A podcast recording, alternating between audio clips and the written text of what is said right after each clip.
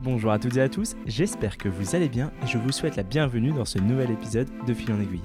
Je suis Émeric Beaumont et chaque semaine, je vais à la rencontre de personnalités singulières au parcours hors du commun. Pour essayer de répondre aux questions que l'on s'est tous déjà posées au moins une fois, pourquoi certaines personnes ont fait le choix de prendre une voie différente? Comment ont-elles fait pour réussir? Mais surtout, in fine, comment de fil en aiguille elles en sont arrivées là où elles sont aujourd'hui? C'est possible de faire autrement, d'oser et de concrétiser. La preuve, ils ont pu le faire et maintenant plus d'excuses, vous savez comment. Cette semaine, j'ai un réel plaisir de recevoir Hélène dans ce podcast. C'est tout d'abord dans l'histoire de l'art qu'Hélène, à Rome, va débuter sa carrière. Une carrière couronnée de succès, puisque très vite, elle se tourne vers le digital, et cela avant les années 2000. Elle devient d'ailleurs spécialiste de ce domaine et fonde plusieurs entreprises autour de celui-ci, si particulier pour l'époque.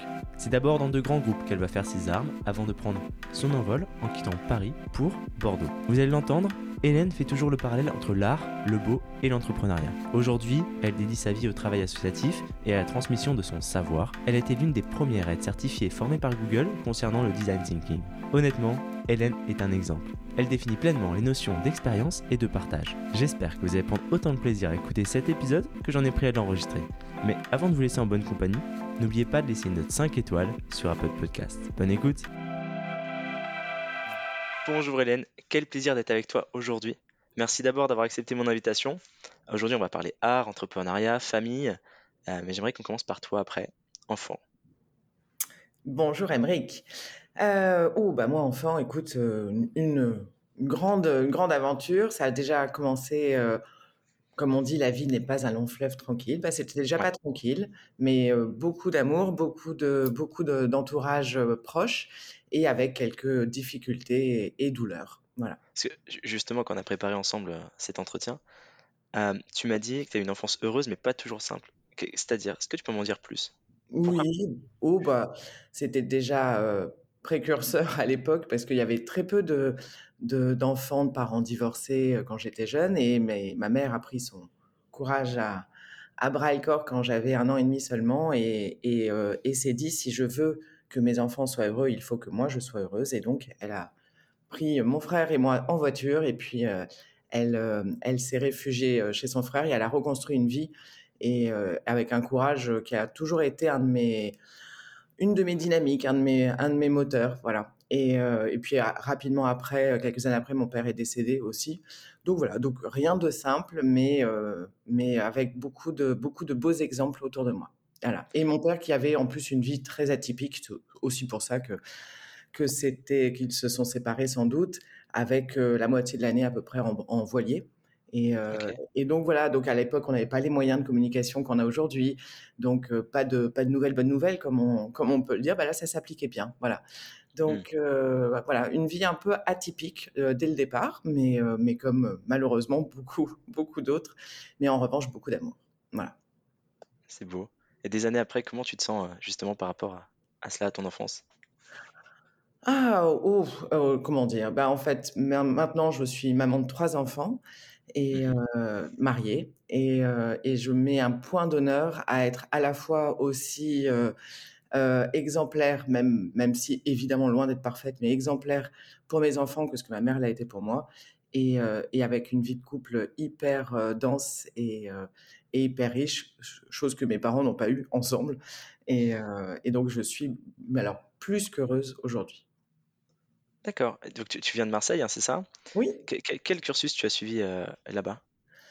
Ah, alors un cursus très particulier parce que j'ai, je suis arrivée à Marseille, donc j'avais 18 mois, j'ai quitté Marseille à 18 ans et, donc d'abord élevé dans le public et ça m'allait très très bien, cette, ouverture, cette, ce, dynamisme et l'école publique quand elle est, quand elle est bien organisée, c'est on a une chance extraordinaire en France. Et donc, d'ailleurs, mes enfants sont restés dans le public et, j'y tiens.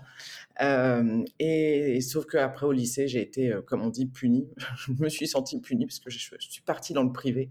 Et, là, c'était un autre monde pour moi, beaucoup plus rangé, beaucoup plus bourgeois. et voilà. Mais en même temps, voilà, une autre façon aussi de considérer l'excellence et non pas l'élitisme. Et c'est non négligeable aussi. Voilà. Et puis, en fait, sans doute par réaction, parce que j'étais plutôt très bonne en, en, maths et chimie, mais j'ai refusé de rentrer dans le moule assez rapidement et j'ai mis un point d'honneur à faire lettres et, et histoire de l'art. Et donc, je suis partie d'abord à Paris faire mes études à la Sorbonne et puis après à Rome, j'ai continué à l'université. Et je me suis spécialisée dans le, un artiste baroque romain qui s'appelle Le Bernin, qui est un artiste extraordinaire, passionnant. Voilà, il est passionnant parce qu'il a toujours pris des, toutes les contraintes architecturales, humaines qu'il a rencontrées, comme, comme il les a interprétées comme si c'était des défis, des challenges à relever, et, les réponses qu'il apportait, évidemment, étaient à la fois des prouesses d'ingénierie et évidemment des, œuvres d'art extraordinaires qui, perdurent encore aujourd'hui. C'est drôle, j'avais prévu d'en parler un peu plus tard, justement, de, du parallèle entre l'art et l'entrepreneuriat, surtout du Bernin, parce que comment une, femme qui a fait des études en histoire de l'art se retrouve un jour entrepreneur. on a vu un échange hyper intéressant sur le beau dans la société et l'importance du beau dans notre société. Et, là, j'aimerais prendre un peu d'avance et que tu me, tu me redonnes pourquoi, pour toi, le Bernin est représentatif de ce qu'est l'entrepreneuriat et du beau dans la société. En fait, le, le Bernin, je ne sais pas si je vais réussir à le dire aussi clairement que la dernière fois avec toi, mais euh, le, le Bernin, c'est vraiment un artiste qui, euh, osait, euh, qui prenait vraiment ses défis à bras le corps et qui apportait une solution d'embellissement. Par exemple, le, au Vatican, dans Saint-Pierre de Rome, il y a ce qu'on dit être le trône de Saint-Pierre, euh, en plein cœur de, la basilique. Et ce trône-là, eh bien, il était devant une fenêtre, ça donnait un contre-jour, c'était pas très visible. Et euh, alors évidemment, il n'était pas question d'enlever de la lumière et de cacher la fenêtre. Il n'était pas question de déplacer euh, le fameux trône de Saint-Pierre, même si voilà, seul, seul Dieu sait si c'est vraiment le trône de Saint-Pierre. Et, et ben, le Bernin, il a décidé de créer une œuvre extraordinairement belle, avec un rayonnement euh, qui, qui, rayonnement, oui, comme solaire en fait. Et, il a utilisé cette lumière du contre-jour pour justement valoriser le trône de Saint-Pierre, qui est alors style baroque évidemment, donc très flamboyant, euh, avec beaucoup d'ornements, de, dorures. Mais, euh, mais, il a utilisé cette contrainte qui était le contre-jour pour justement créer quelque chose de beau. Et aujourd'hui, on rentre dans Saint-Pierre, on est dans le cœur de la basilique et on ne voit plus que ça. Et c'est magique. Voilà. Donc d'une contrainte, il a créé quelque chose de beau. D'accord. Et donc pour revenir sur euh, le début de ta carrière, tu déménages donc de Paris, tu vas à Rome. Tu y faisais quoi du coup à Rome? Alors, à Rome, à Rome, en plus de mes études, euh, on avait, euh, on était quelques-unes et on avait décidé d'enseigner l'histoire de l'art aux enfants.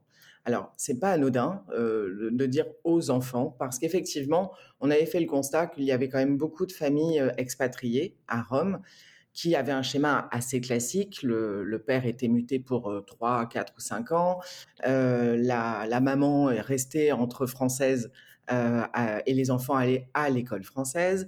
Et il s'avère que l'école française en question euh, est organisée sur un modèle très anglo-saxon, puisqu'il y avait les cours principalement le matin et l'après-midi, des activités périscolaires libres à chaque famille de s'organiser.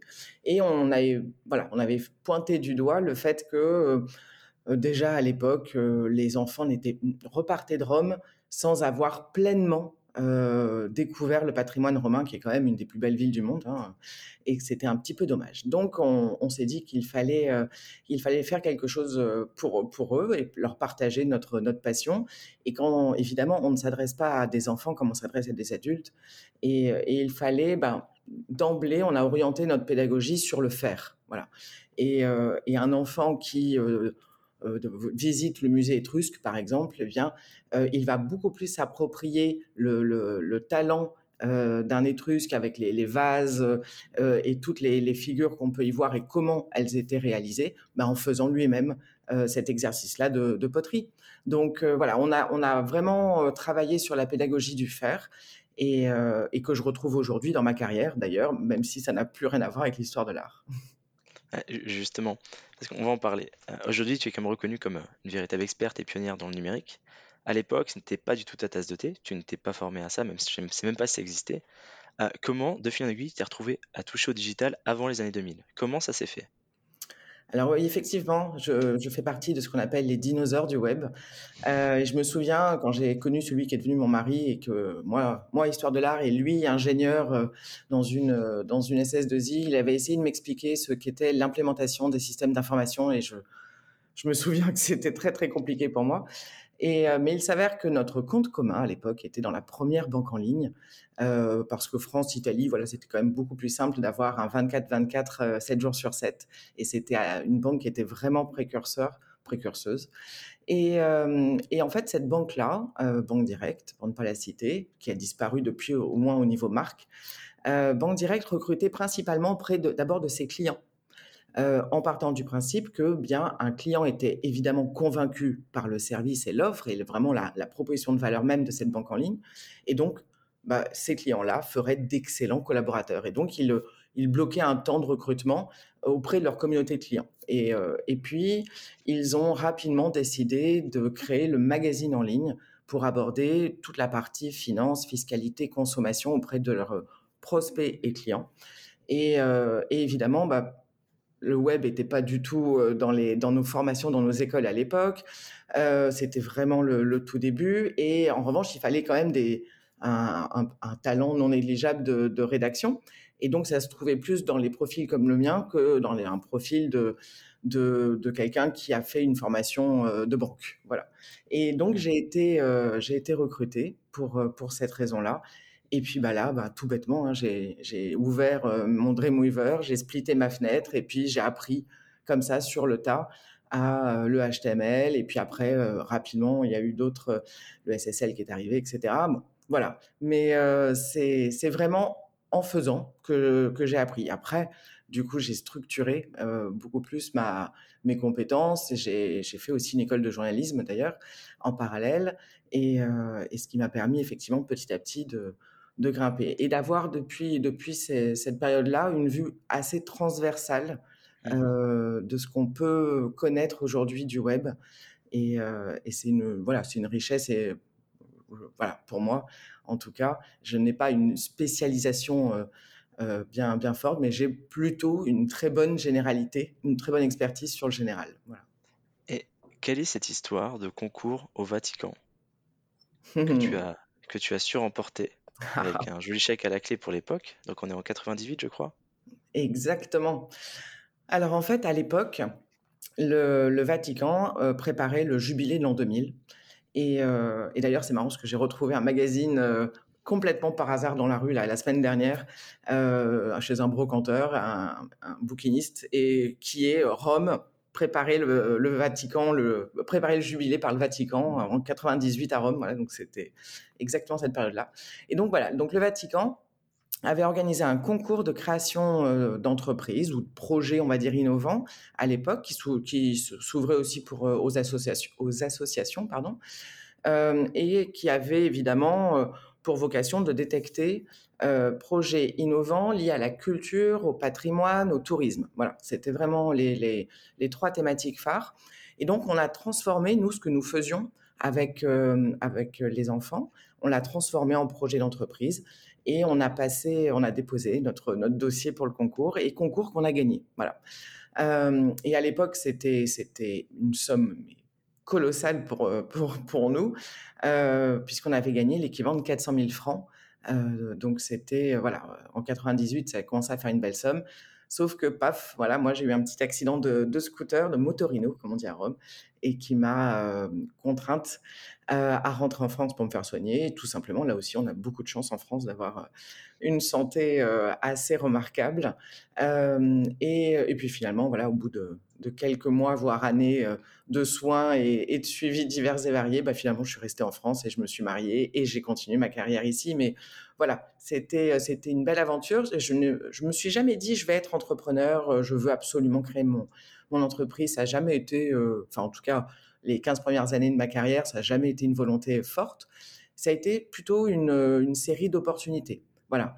Mais, mais mine de rien, ben, en fait, ce côté entrepreneur, heu, bah, en fait, je l'ai depuis le départ, mais je dirais presque inconsciemment parce que sinon j'aurais sans doute Mmh jamais, heu, rempli, heu, ce dossier pour, pour passer ce concours-là Et, et voilà, c'est des belles opportunités. Mais, mais une fois que tu gagnes. C'est saisir les opportunités. Oui, ça c'est sûr. Et une fois que tu as gagné justement les 400 000 francs, est-ce que tu t'es pas dit quand même là, ça y est, je vais entreprendre, j'ai envie d'entreprendre Non, pas du tout. Même pas, même pas. J'avais envie d'apprendre, j'avais envie de travailler, j'avais envie de me plonger dans ce web-là qui, qui, commençait à se démocratiser. Je trouvais ça absolument génial parce que... Tu voyais le potentiel? Ah oui. Ah oui. Et c'était, vraiment passionnant à l'époque parce qu'on avait, on apprenait tous en même temps, on découvrait en même mmh. temps. Et on était en, en, veille, en quête en permanence des dernières innovations, etc. Et alors, aujourd'hui encore, hein, bien évidemment, parce que c'est loin d'être c'est loin d'être fini. Mais il y avait ce, presque ce côté communautaire groupuscule euh, du départ voilà. Et je me souviens on se croisait dans les TGV puis on se disait ah t'as vu le petit dernier là euh, Google euh, à ton avis ça va venir ça va marcher ou pas? Enfin voilà. Et c'est quand on y repense c'est c'est marrant. C'est génial. C'est sûr. Et quel été le touchpoint? Parce que tu es revenu en France tu tu as repris ta vie, etc. Tu as fondé une famille. à quel moment tu t'es dit, je vais quitter mon poste de salarié pour devenir ma, propre aventurière quoi? Alors là aussi, c'est, euh, j'irais presque dire, alors une opportunité, euh, c'est à la fois une opportunité puis à la fois une contrainte subie. Euh, il y a 15 ans de cela, j'étais euh, schéma classique qu'on connaît aujourd'hui, mais voilà, on était un tout petit peu en avance par rapport aux grands mouvements qu'on a pu connaître avant le Covid et depuis le Covid, mmh. évidemment. Euh, il y a 15 ans, j'étais euh, en rentrant, en rentrant de, de mon travail, j'étais à l'époque directrice marketing et web d'un courtier euh, en ligne, immobilier de meilleur taux. Euh, et j'étais sur le quai de la gare de train de banlieue, enceinte euh, de la deuxième, en retard pour aller chercher euh, l'aîné chez la nounou, mon mari qui travaillait dans le nord de la France, et le train de banlieue qui évidemment était annulé. Il se mettait plus ou moins à neiger. et je me suis dit, mais je ne peux pas vivre cette vie Ce n'est absolument pas possible, c'est pas fait pour moi. je ne veux pas une vie de contrainte. Voilà, je ne, je ne veux qu'une vie où où j'ai l'impression de pouvoir agir et, de maîtriser, voilà, et que du bonheur. Et donc, on a décidé de, quitter Paris. mon mari avait l'opportunité de se faire muter, donc c'était quand même plus, plus serein. Et donc, moi, j'ai démissionné, poursuivi de conjoint, et arrivé à Bordeaux à l'époque, dans le numérique, eh bien, la filière, on va dire, n'était absolument pas structurée. À part ces discounts, euh, il n'y avait pas grand-chose quand même. Et, euh, et, donc là, j'ai eu très peur. Je me suis dit que j'allais finir euh, à faire boulangerie ou, caissière, mais, loin de mon métier. Voilà, j'avais vraiment peur de, quitter le web. Et, et, puis, assez rapidement, j'ai un de mes amis qui m'a dit, bah, écoute, en attendant que tu trouves quelque chose, mais je cherchais vraiment un, job de salarié, viens à mon bureau dans une, la pépinière d'entreprise, je crée mon entreprise, mais j'ai plein d'autres idées, pas t'en prends une, et puis, puis tu vois comment tu peux la creuser, ça t'occupera ton, temps de cerveau disponible. Et puis, bah, du coup, je me suis lancé, j'ai fait mon petit benchmark, ma petite étude de marché dans le vin. Et, euh, et puis, en fait, les premiers euh, bah, producteurs de vin que je suis allé euh, questionner, bah, rapidement, m'ont appelé derrière en me disant, au fait, dans les semaines ou les mois qui arrivent, vous voulez pas faire un peu de presta pour nous? Et puis, et puis, finalement, je me suis lancé. Mais voilà, encore une fois, ça a été une opportunité, c'était pas du tout prévu. Et, et donc, je me suis lancé d'abord. Alors, c'était pas tout à fait une petite agence de conseil parce que j'étais, je devais être un tout petit peu en avance aussi à l'époque. c'était plutôt du, du temps de, de professionnels, d'experts ou de seniors plutôt en temps partagé. Voilà. Euh, donc c'était, euh, j'avais appelé d'ailleurs le site web marketing partagé, ça s'appelait. Voilà, c'était pas pour rien. Euh, mais j'aurais pu dire responsable web partagé, peu importe. Et, et, mon objectif c'était de dire, bah, ces TPE PME qui n'ont pas du tout ni le besoin ni les ressources financière pour embaucher quelqu'un, un senior en, web et marketing, mais alors qu'en revanche, il y a les mêmes enjeux que pour toutes les autres boîtes, eh bien, si je, on crée une offre comme ça en, temps partagé, ce sera euh, peut-être euh, un bon équilibre pour tout le monde. Et, euh, et puis finalement, ça s'est vraiment transformé en conseil et ce qui, moi, me passionnait pas vraiment, en fait, cet aspect de conseil. Mais je me suis régalé sur plein de projets divers et variés. Et tout en parallèle, eh bien, on a, on a constitué, on a essayé un peu de structurer, euh, même si c'était un, un, bazar magique, je vais dire ça, euh, la première association des professionnels du numérique en Aquitaine, qui s'appelle Aquinum, euh, qui a créé à, l'époque le premier espace de coworking à Bordeaux dédié aux pros du numérique aussi, avec une, dans une salle extraordinairement belle qui s'appelle le Node. On avait, on était, on va dire les cousins de, de la cantine de Paris et dans le même réseau, mais les cousins parce qu'on a toujours marqué, voulu marquer notre, notre différence et nos spécificités. Euh, et voilà. Et donc, cette, on a rencontré comme ça euh, plein de professionnels du numérique. Et la vocation d'Aquinum, c'était vraiment le partage entre pairs. Voilà, quels que soient les statuts des produits numériques, quels que soient les métiers de ces produits numériques, eh bien, si on n'est pas capable de se connaître et d'échanger en permanence, rapidement, nos compétences risquaient d'être euh, d'être obsolètes. Et voilà, donc le, but du jeu de cet assaut et de cette espèce de coworking, c'était vraiment le partage. Et ça a été des, projets fantastique. Euh, on avait fait un hackathon euh, NASA, on a fait des, des barcamps sur la solidarité numérique avec des projets euh, extraordinaires et la, première opération de crowdfunding pour la banque alimentaire avec Eloasso. On a fait des projets, on a fait le, le, Launchpad, le Google Launchpad qui était le cinquième Launchpad européen. Enfin voilà, des projets complètement différents mais qui m'ont amené, bah, du coup, petit à petit, à intégrer le réseau international des experts de Google, où j'ai rencontré celui qui est aujourd'hui mon double associé, puisque j'ai deux entreprises maintenant, j'ai Expertise et, euh, Marco Polo. Et euh, Marco Polo, on, a du renfort, on est quatre associés. Mais euh, voilà, et donc c'est au sein de ce réseau-là que j'ai rencontré Ludovic Pruch, et, et avec lequel j'entreprends maintenant depuis presque huit ans. Voilà tu anticipes mes, questions et, notre, le déroulé de, notre discussion. Est-ce que tu peux nous dire un mot sur, euh, sur tes deux entreprises d'abord? Et après, on viendra justement parler de Google et parler d'autres choses qui se sont passées euh, avant ces étapes constituantes, mais, mais très très intéressant. Et, une deuxième question aussi que j'ai pour toi, c'est ton mari, il en disait quoi à ce moment-là? Ta famille, a te soutenait ou pas Quand vous arrivez à Bordeaux, que lui, il a son, son travail, comment il, il apprend la chose? Alors, le, je suis intimement convaincu qu'un des gages du succès d'un entrepreneur, euh, c'est la persévérance. Parce que là, là, encore une fois, alors la vie est vraiment pas un long fleuve tranquille pour un entrepreneur. Et que si on ne fait pas ça en, duo soutenu par son conjoint, sa moitié, quelle qu'elle soit, euh, eh ben, franchement, c'est se, tirer une balle dans le pied, je trouve. Euh, moi, je n'aurais jamais été capable d'entreprendre si j'avais pas eu le plein soutien de mon mari. C'est des choix de couple, c'est des choix de vie. Euh, donc euh, évidemment que le fait que moi j'entreprenne, bah, de fait, lui n'entreprenait pas parce qu'on avait, nous, la, même, euh, la même vision du risque et on voulait que ce soit équilibré, qu'on ne mette pas 100% en risque notre foyer. mais donc, évidemment que ce sont, ce sont des choix de, couple. Donc, lui, il m'a toujours plus qu'encouragé et, et, il continue à le faire aujourd'hui. Donc, ça, c'est juste vital, je trouve. Et, du coup, sur tes euh, deux entreprises, euh, quelles sont leurs spécificités? Qu'est-ce que tu y fais? Qu'est-ce que vous y faites? Alors, sur la première expertise que j'ai donc créée avec Ludovic, on avait euh, fait le constat que il y avait, on parlait déjà de, transformation numérique, évidemment transformation digitale. Avant, on avait parlé de révolution, pour, pour réutiliser ce mot-là que je n'ai jamais apprécié d'ailleurs. mais bon, Toujours est-il qu'il euh, y avait quand même grand nombre d'entreprises qui n'étaient absolument pas transformées. On s'est questionné du pourquoi, parce que ça faisait quand même des années qu'on en parlait. Donc pourquoi est-ce que tout le monde ne s'était pas euh, engouffré euh, dans cette aventure-là? On avait fait aussi le constat que c'était, on connaissait des professionnels du numérique qui étaient vraiment bons, mais bizarrement, les livrables qui, de leurs missions diverses et variées, bah, souvent n'étaient pas à la hauteur de ce qu'on connaissait de leurs capacités. Et là aussi, ça, nous, questionnait.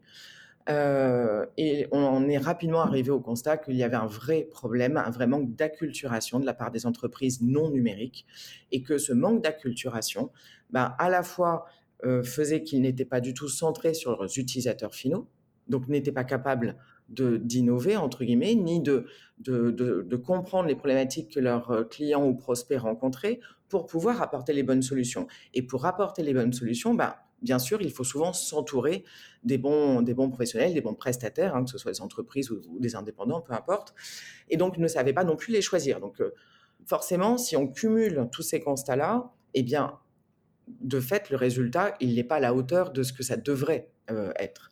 Euh, et, donc, ce problème d'acculturation, eh bien, il venait notamment, hein, en, partie, je ne veux pas être très gentil pour, pour certains de mes confrères, mais il venait quand même en grande partie de la formation professionnelle. Il, y a, il y avait, on était au tout début de la réforme de la formation d'ailleurs qu'on qu'on attendait, qu'on soutient et qu'on plébiscite, même si rien n'est parfait.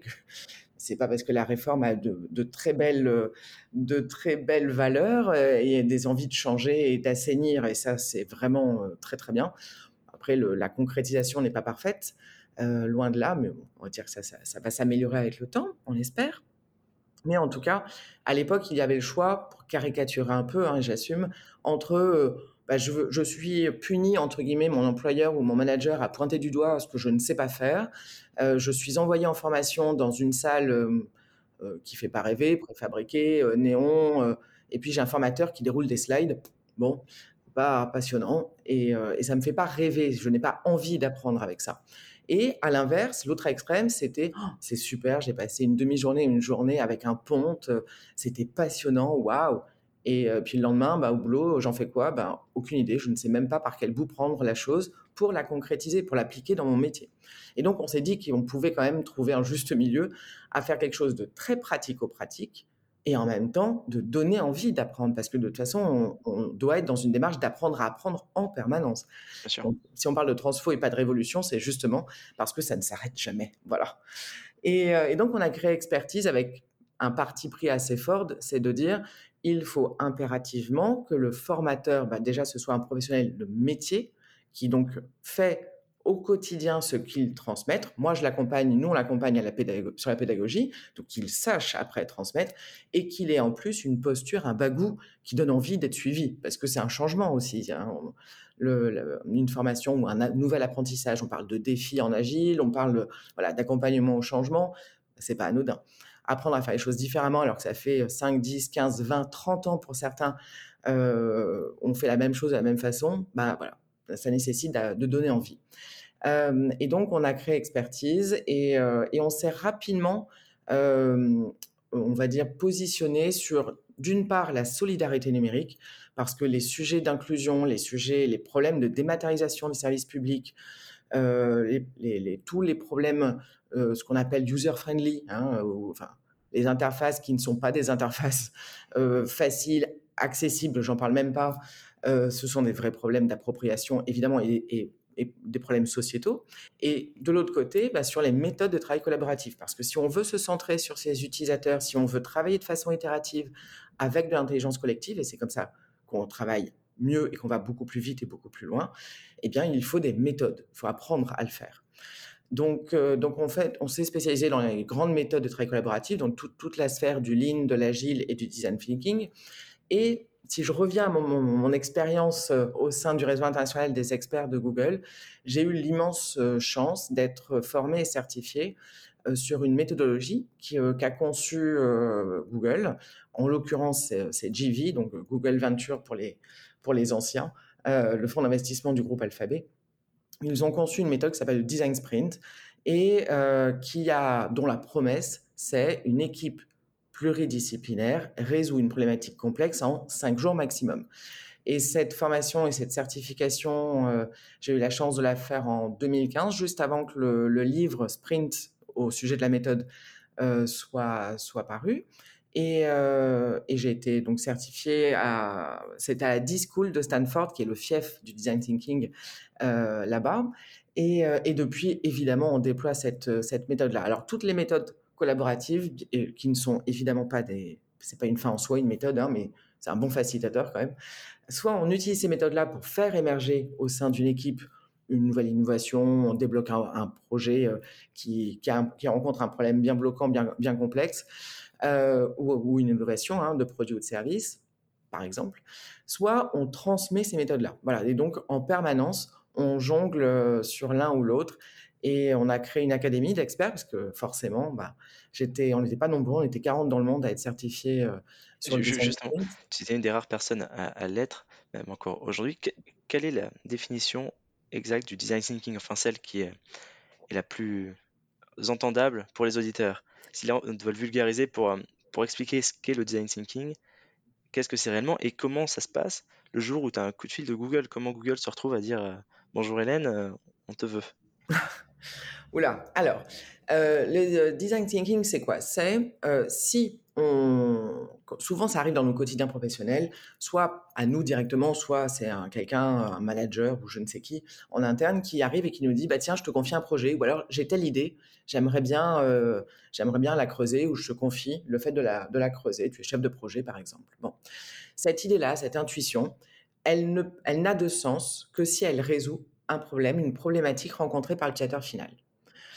Donc, si on prend le cas le plus, euh, le plus fréquemment euh, présenté de Uber, par exemple, hein, à, l'époque, eh bien, pourquoi créer une interface qui permet de commander des chauffeurs euh, VTC, etc., de les payer en amont, j'en passe, et des meilleurs?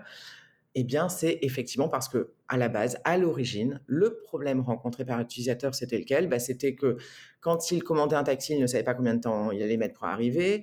Quand il ne savait pas si le taxi était vraiment en route, hein, d'où sur l'app le petit véhicule qui bouge. Euh, voilà, que le moment d'un paiement, c'est un irritant quoi qu'il arrive, euh, que ce soit au moment, enfin dans une course de taxi ou pas, hein, ou dans un magasin, mais ça fait partie des irritants. Donc euh, voilà, on liste en fait tout ce qui pose problème, on se met à la place d'eux. Donc ce sont des outils d'empathie qu'on va va utiliser. Et une fois qu'on a compris réellement la vraie problématique globale rencontrée par l'utilisateur, ben on, on, la, on en reformule une qui est un peu plus précise, puis on se dit bah, quelle réponse je peux apporter? Et peut-être que ça peut être finalement l'idée ou l'intuition initiale, et peut-être pas. Et c'est le fait de pouvoir vraiment euh, s'être complètement approprié à la problématique que du coup, on arrive à se dire, bah, j'essaie cette hypothèse de solution. Si ce n'est pas la bonne, ce sera une autre. Parce que l'utilisateur final, lui, bah, il rencontre toujours le même problème. Hein. Alors que très souvent en entreprise, bah, on, arrive euh, à la fin d'un projet, il a son fameux time to market, euh, il trouve son marché ou pas. Et puis, bah, s'il ne trouve pas son marché, on jette tout. Sauf que le, le client, l'utilisateur final, il a toujours son problème, il n'a toujours pas de solution. Et donc, le design thinking, c'est ça, c'est le fait de dire, c'est toute la période de, début d'un projet où on va se mettre à la place de l'utilisateur final. Donc, on va comprendre sa problématique, on va ensuite essayer ce qu'on appelle diverger, on va faire de l'idéation pour se dire bah, quelles sont les hypothèses de solution que j'aimerais euh, pouvoir euh, lui proposer, dans laquelle l'équipe croit le plus, bah, pour ensuite la creuser et puis il faut la confronter à l'utilisateur final. Et pour la confronter à l'utilisateur final, bah, ça passe au préalable par une phase de prototypage. Voilà, donc c'est compréhension, idéation, décision, prototypage et validation auprès de l'utilisateur. Et là, vous avez du coup au final une solution qui répond à une problématique complexe dont la proposition, la proposition de valeur a été validée par des vrais clients.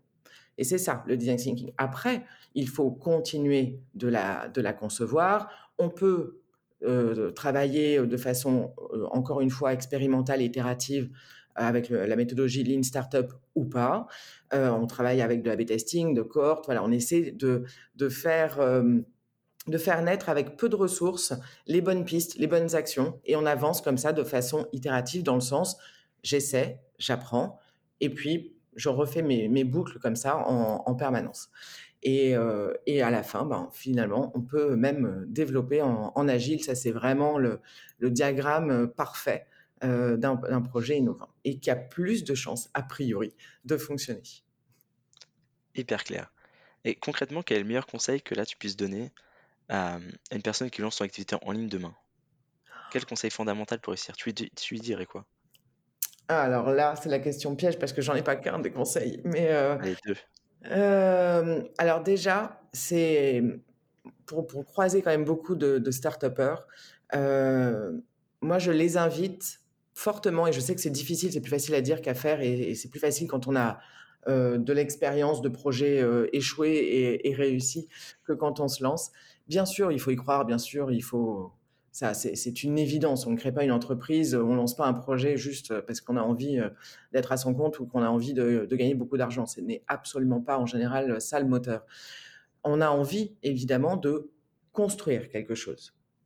Mais ce qu'il faut, c'est se dire, bah, je construis une réponse à un problème. Et ce qui est important, encore une fois, c'est de, se, dire, je veux apporter une réponse au problème rencontré par l'utilisateur. Et si mon produit, mon projet n'est pas le bon, j'en trouverai un autre. Et le, risque premier, c'est de se dire, ben, je reste sur ce que je veux construire. Et du coup, s'il y a un échec, en fait, c'est un échec quasiment personnel qu'on a. Et c'est ça, je trouve, toute la difficulté pour un entrepreneur, un start-upper, peu importe, quel que soit l'âge, c'est de faire la, différence, de prendre cette distance, en fait, entre la proposition, la solution que j'essaie de construire, et bien sûr que j'ai envie de construire, donc c'est très important hein, que ce soit concret. Euh, mais cette proposition-là, bah, si c'est pas la bonne, ce sera une autre. Il ne faut pas se baisser les bras, il ne faut pas se le prendre en se disant j'ai échoué. Non, c'est pas pas j'ai échoué, c'est que ce n'était pas la bonne hypothèse. Donc du coup, le conseil, en plus de la distance, c'est de se dire confronter en permanence aux prédateurs finaux pour effectivement ne pas vous dire bah, c'est dans un an, deux ans, trois ans que je me dis que je vais dans le mur, mais c'est dès le départ que je peux réorienter et jusqu'à ce que je trouve justement la bonne proposition de valeur ou la bonne solution. Et avec ça, en général, il y a moins de dégâts. C'est hyper clair de mon côté. Et, là, je te vois, Hélène, et je me dis que tu as quand même de, multiples casquettes. Quelle est celle qui te prend le plus de temps au quotidien? Est-ce que c'est expertise? Est-ce que c'est Marco Polo? Est-ce que c'est le travail associatif à côté? Qu'est-ce qui te prend le plus de temps? Dans ton quotidien? Alors, est-ce que je, réponds honnêtement, euh, Brice, de faire parler euh, mes, associés ou mes salariés? Euh, Ce qui me prend le plus de temps, bah, je dirais que c'est un peu tout, en fait, parce que tout est lié. Alors, je n'ai pas parlé de Marco Polo et je vais juste en dire deux, trois mots, un peu de teasing, parce que parce que c'est un beau projet sur lequel on travaille depuis deux ans maintenant. et alors, c'est un projet qui vise à, permettre à tous les professionnels de valoriser leurs expériences, de donner des conseils à d'autres pros, aux entreprises. et on est en train de constituer une communauté qui est décentralisée, c'est-à-dire qu'on va mettre entre les mains de ces professionnels-là la gouvernance de la plateforme et de la communauté, hein, de la, du fonctionnement. Euh, et donc, il va bientôt voir le jour, là, d'ici la fin de l'année. Euh, on est en train vraiment de construire. Bientôt, le site web sera, sera mis à jour.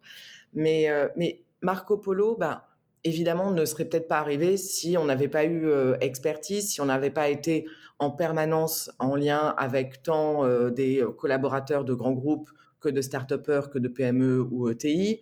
Euh, évidemment que cette communauté de professionnels, bah, c'est, elle, est, elle est commune avec euh, une partie de la communauté des professionnels formateurs d'expertise.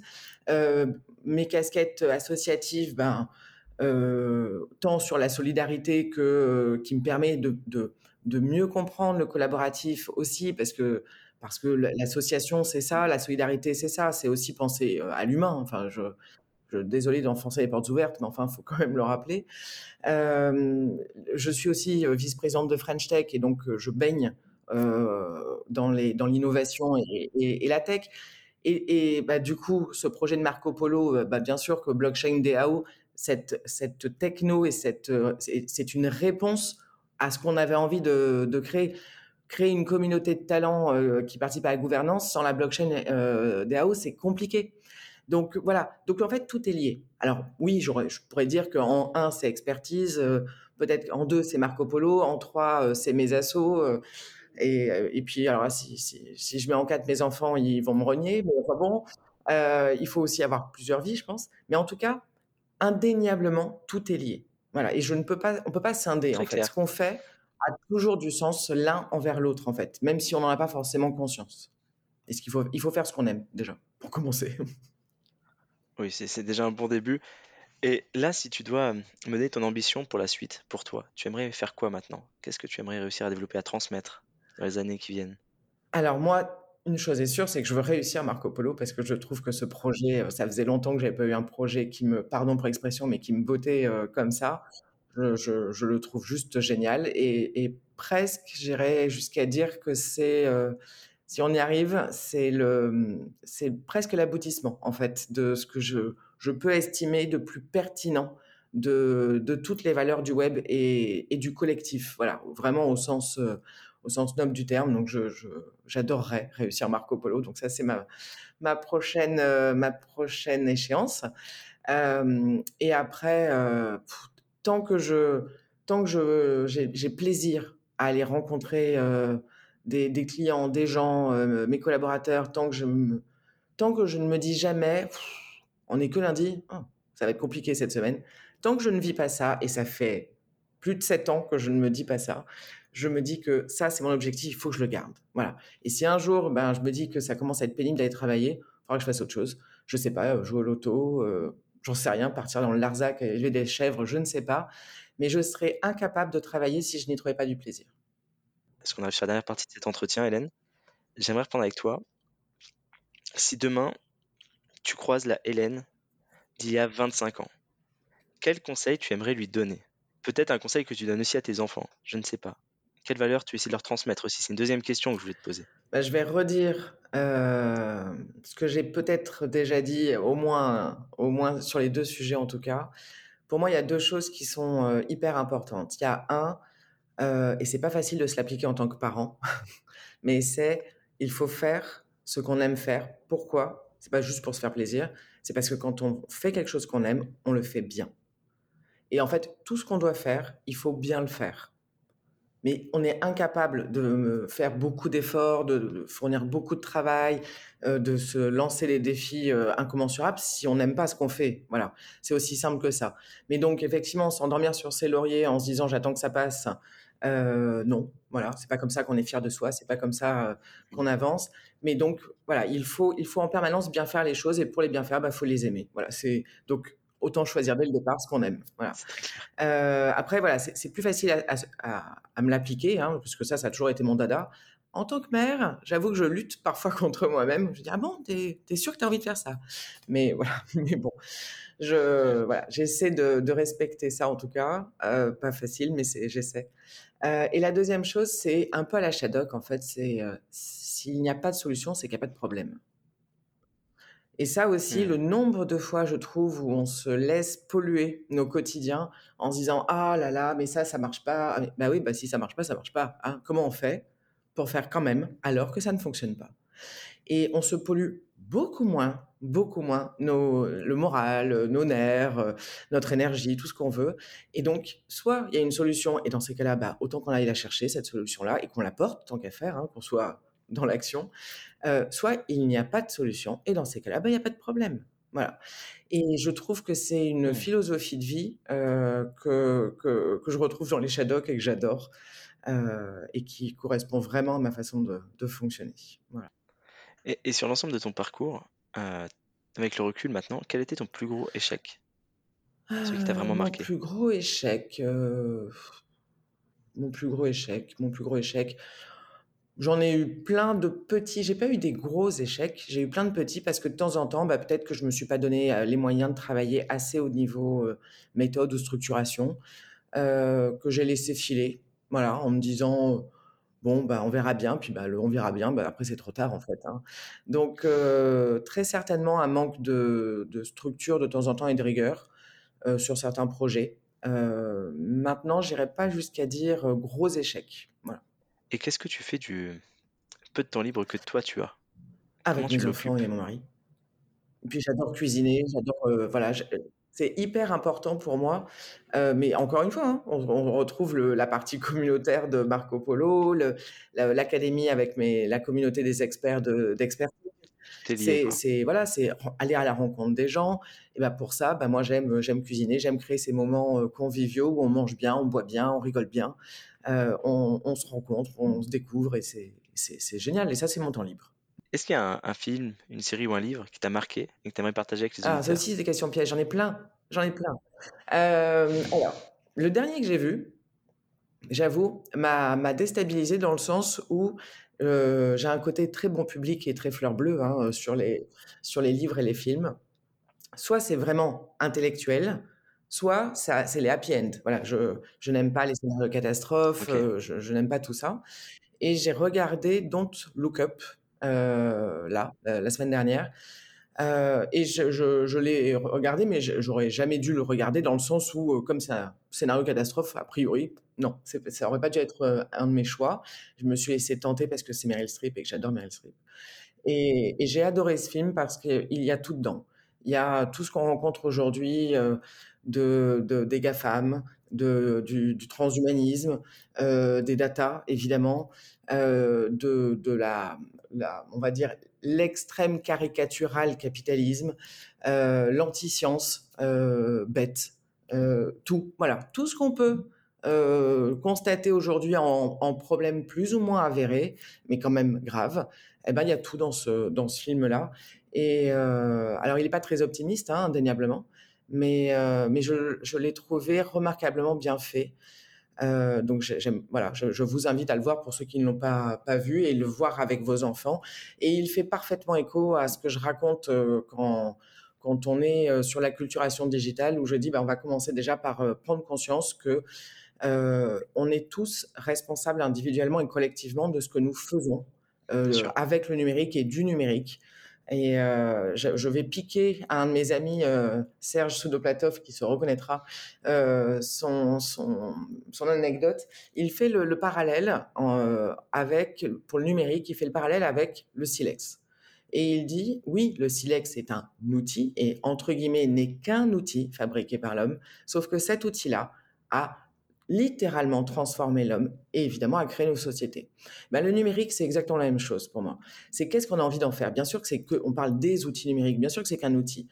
Sauf que ben, cet outil-là, il change considérablement nos, nos, vies, nos sociétés, nos façons de travailler, tout. Voilà.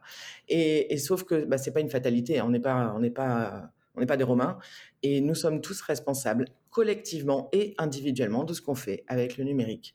Voilà, donc je, trouve qu'il faut le regarder avec ses enfants, avec les enfants des autres, avec qui vous voulez, il faut en discuter de ce film-là, pour euh, qu'il y ait bien cette prise de conscience qu'on est responsable. C'est parfait. Est-ce qu'il y a un livre peut-être ah dont tu aimerais nous parler? Euh, Il y en a plein aussi, hein, mais euh, en livre que j'ai trouvé littéralement passionnant. Euh, alors, évidemment, Le Lion de, de Kessel, c'est un livre qui a marqué mon enfance. Euh, et Sinoué l'Égyptien. Et Sinoué l'Égyptien, je me souviens, j'étais étudiante, euh, c'était ma première année à Paris, et en fait, à cause de ces livres, parce qu'il y, a deux tomes, euh, à cause de ces livres, je loupais systématiquement mes, mes stations de métro.